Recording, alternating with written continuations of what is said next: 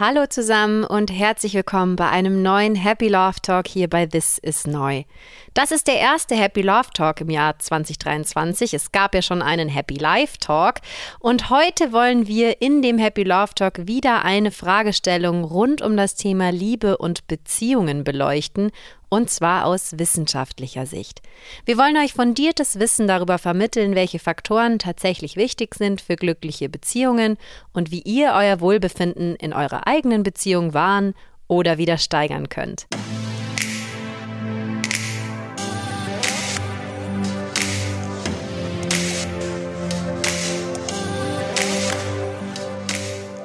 In der heutigen Folge wollen wir uns einem Thema widmen, das viele Paare, die nicht mehr ganz so frisch verliebt sind, nach einer Weile sehr beschäftigt und auch Ursache vieler Trennungen sein kann. Das Verschwinden der Leidenschaft. Viele fragen sich nach einer Weile in der Beziehung, wo ist es nur hin, dieses Feuer zwischen uns? Und wie können wir dies wieder entfachen? Hast du unsere beiden ersten Happy Love Talks zum Thema Was ist eigentlich Liebe gehört, dann weißt du bereits, dass Lust und Verlangen nach dem Partner ein zu Beginn ganz natürlicher, hormoneller und im Verlauf der Beziehung immer noch essentieller Faktor für langanhaltendes Liebesglück ist. Doch viele berichten im Verlauf der Partnerschaft von weniger Lust aufeinander, weniger Verlangen nach dem Partner oder der Partnerin und einem langsam erlöschenden Feuer. Das zeigt auch eine Studie des Leibniz-Instituts für Sozialwissenschaften in Mannheim sowie der Ludwig-Maximilians-Universität in München. Demnach haben deutsche Paare schon im zweiten Jahr ihrer Partnerschaft deutlich seltener Lust aufeinander als in den ersten Monaten und im weiteren Verlauf der Beziehung wurde die Libido immer schwächer und die sexuelle Zufriedenheit nahm weiter ab. Auch in der Elite-Partnerstudie 2018 wurden über 7000 Liierte befragt, wie häufig sie in den letzten zwölf Monaten Sex hatten und wie zufrieden sie mit ihrem Sexleben und ihrer Beziehung insgesamt sind. Und auch hier zeigte sich, die Lust aufeinander und sexuelle Zufriedenheit ist im ersten Beziehungsjahr am höchsten und nimmt dann stetig ab.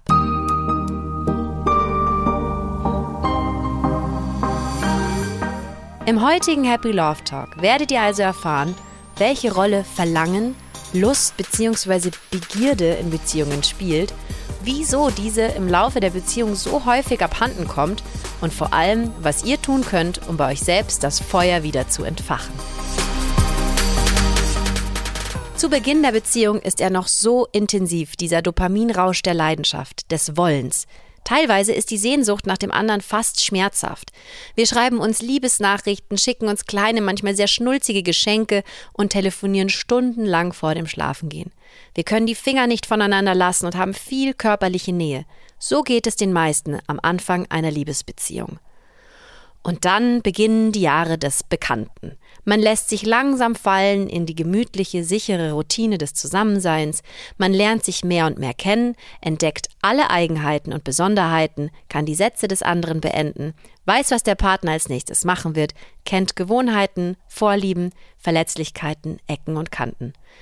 Aber Hallo?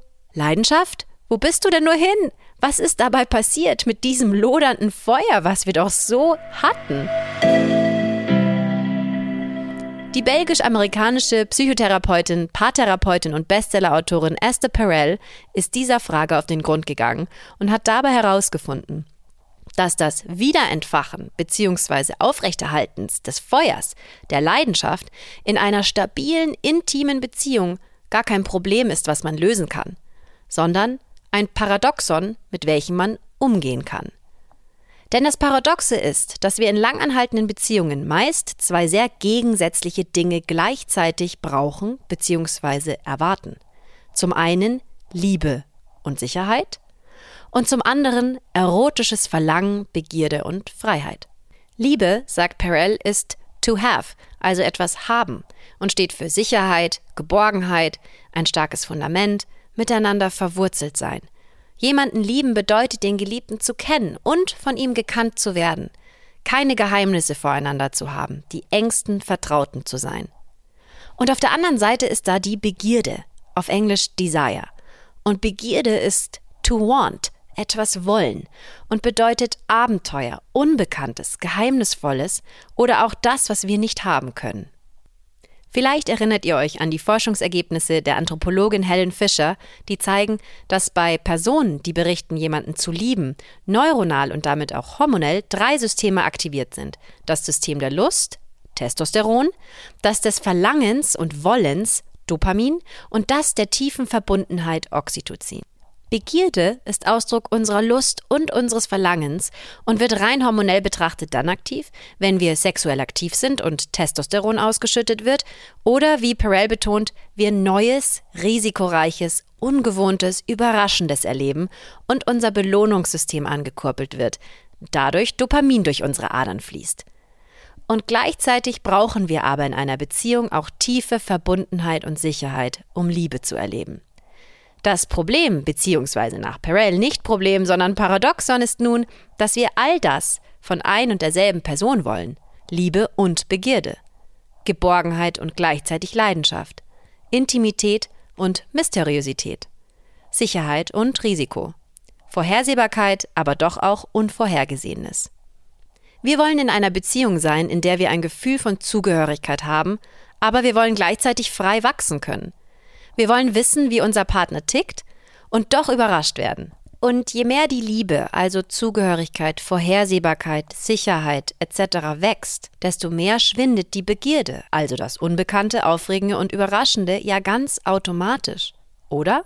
Yes. Können unsere gegensätzlichen Motive in einer Beziehung wirklich koexistieren? Viele von uns würden sagen, nein. Zumindest ist es nicht so einfach, sonst würden nicht so viele Paare davon berichten, die Leidenschaft, das Neue, das Unbekannte über die Zeit zu verlieren. Aber ist das denn so schlimm? Müssen wir denn unbedingt auch nach vielen Jahren Beziehung noch Leidenschaft und Verlangen verspüren?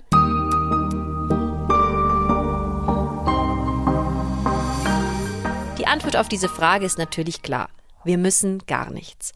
Wir Menschen haben zwar alle ein Grundbedürfnis nach Nähe und körperlichen Kontakt, wie auch nach dem Erleben von Neuem und Abenteuer, doch ist dies bei manchen stärker und bei manchen weniger stark ausgeprägt. Und so können Paare natürlich auch eine glückliche Beziehung führen, ohne ein starkes Verlangen nacheinander zu verspüren oder viel Sex zu haben.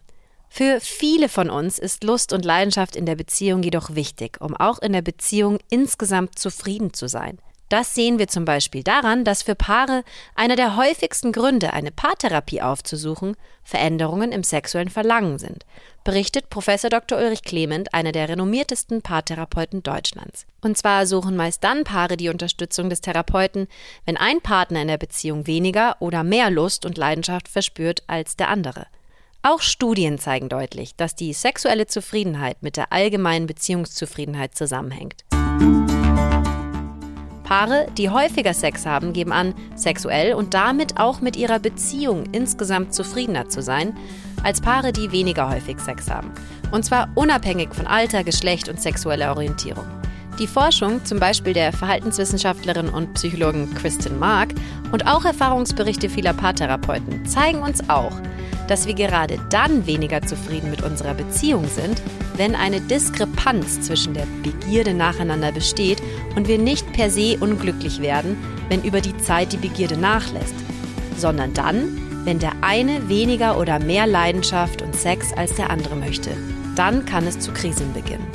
Warum sich beim einen oder anderen die Lust verändert hat, liegt zum einen an der Dynamik der Beziehung, wie wir gehört haben, so verändert sich eine Beziehung im Verlauf und die starke Begierde wird mehr und mehr von tiefer Verbundenheit abgelöst. Sind wir fein damit, dann sehen wir es als den normalen Verlauf an und es kommt auch nicht zum Problem. Dr. Ulrich Clemens sagt, gerade die Bedeutung der Häufigkeit leidenschaftlicher sexueller Momente wird vielfach überschätzt. Ob man nun einmal in der Woche oder einmal im Monat Sex hat, ist nicht entscheidend. Viel wichtiger ist, ob die Intensität schwindet, die Qualität, die Bedeutung.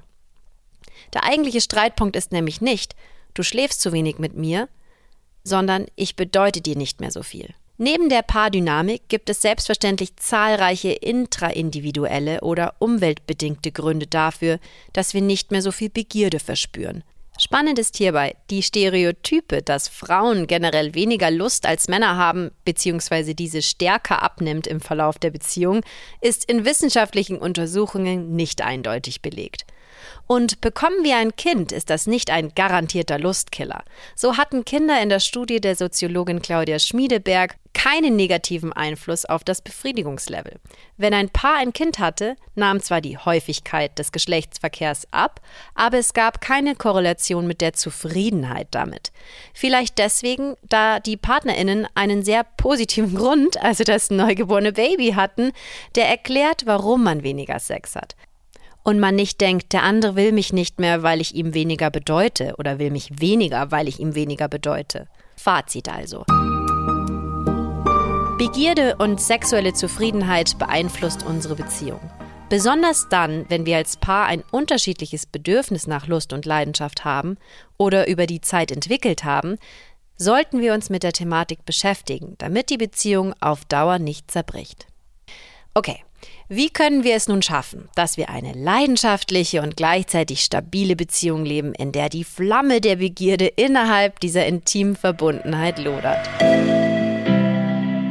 Perel untersuchte dazu zahlreiche Paare auf der ganzen Welt und fragte die Partnerinnen jeweils, wann fühlst du dich am stärksten zu deiner Partnerin bzw. deinem Partner hingezogen? All das, was sie als Antwort zu hören bekam, sortierte und gruppierte sie und es stellten sich vier Situationen heraus, in denen unser Verlangen nach der Partnerin am größten ist.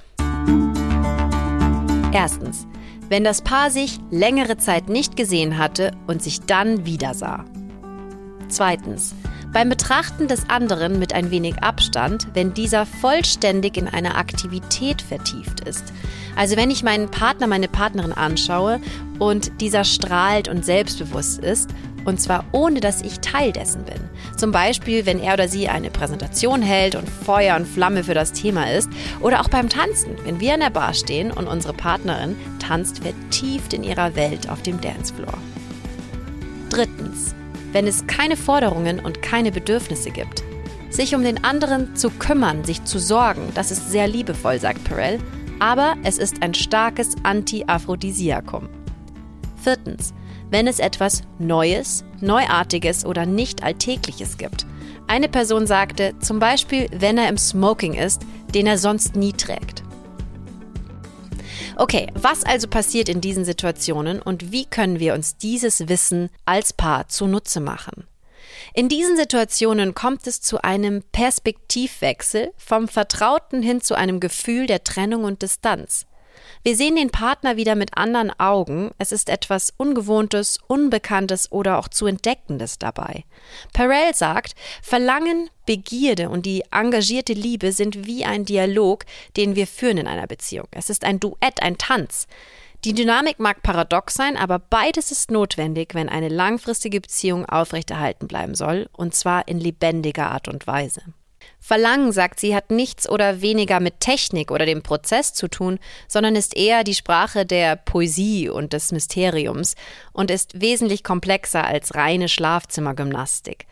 Um das Feuer wieder zu entfachen und sicherzustellen, dass es trotz einer vertrauten, intimen Beziehung am Lodern bleibt, geht es nach Perels Forschungsergebnissen weniger um das Einführen oder nicht vernachlässigen bestimmter Aktivitäten in einer Beziehung, zum Beispiel regelmäßige Date Nights, sondern mehr um die Qualitäten der Beziehung. Was für Qualitäten meint sie denn? Aus den Berichten der Paare, die sich auch nach längerer, sehr vertrauter Beziehung noch begehren und erotische Leidenschaft erlebten, konnte sie vier wichtige Qualitäten der Beziehung erkennen, die wir uns als Paar zunutze machen können, wenn wir selbst wieder mehr Feuer wünschen. Erstens sich etwas erotische Privatsphäre geben. Etwas privater erotischer Raum, der dann die Mysteriosität bewahren kann. Das erlaubt dem anderen eine gewisse persönliche Freiheit auch zu erkunden und erkennt auch an, dass man als Paar nicht untrennbar verbunden ist, sondern es Unterschiede und Distanzen gibt. Was erotische Privatsphäre bedeuten kann, kann ganz unterschiedlich sein. Es kann die Privatsphäre bedeuten, sich Pornografie anzusehen und einige sexuelle Wünsche auch nicht mit dem Partner zu teilen, oder es kann auch die Möglichkeit bedeuten, etwas innerhalb vereinbarter Grenzen ohne unseren Partner zu erkunden. Zweitens, Das Vorspiel ist nicht optional. Es ist keine fünfminütige Pre-Sex-Pflicht, sondern beginnt nach Perel bereits wieder nach dem letzten Höhepunkt. Dadurch wird ein Gefühl erotischer Erwartung geschaffen und gehalten, das die Leidenschaft anfacht. Drittens. Lasst Gefälligkeiten oder Bemühungen um den anderen draußen aus dem Schlafzimmer. Verlangen ist egoistisch. Ihr seid nicht für die Organisation oder Orchestrierung beim Liebemachen verantwortlich. Das Gefühl von Verantwortung und Begierde hebeln sich aus und passen nicht zusammen. Viertens. Leidenschaft hat Jahreszeiten. Wie der Mond nimmt sie zu und ab. So ist Lust auch hormonell bedingt und gerade Frauen, aber auch Männer kennen es gut, wenn die Hormone mal anders rotieren und man gar keine oder wieder mehr Lust verspürt auch durch Stress von außen, die Lust wird wieder zurückkehren. Und zwar dann, wenn wir in der Zwischenzeit trotzdem weiterhin Sex haben. Und zwar vorsätzlichen, nicht spontanen Sex. Beabsichtigt, geplant, mit Fokus und Präsenz. Wollt ihr also, dass es zu Hause auch wieder richtig heiß hergehen kann, dann sprecht als allererstes offen mit eurem Partner, eurer Partnerin darüber, was ihr euch wünscht. Und überlegt dann gemeinsam, wie können wir uns etwas erotische Privatsphäre schaffen? Was kann das für uns bedeuten und was davon ist auch für beide okay? Versteht erotische Leidenschaft auch als mehr als das, was im Bett geschieht und beginnt mit eurem Vorspiel schon weit bevor es dann richtig zur Sache geht. Auch wenn es dann gar nicht mehr zur Sache gehen wird, entfacht ihr so erotische Erwartung. Ihr könnt euch zum Beispiel während des Abendessens Blicke zuwerfen, euch beim Vorbeigehen intensiver küssen oder auch mal berühren.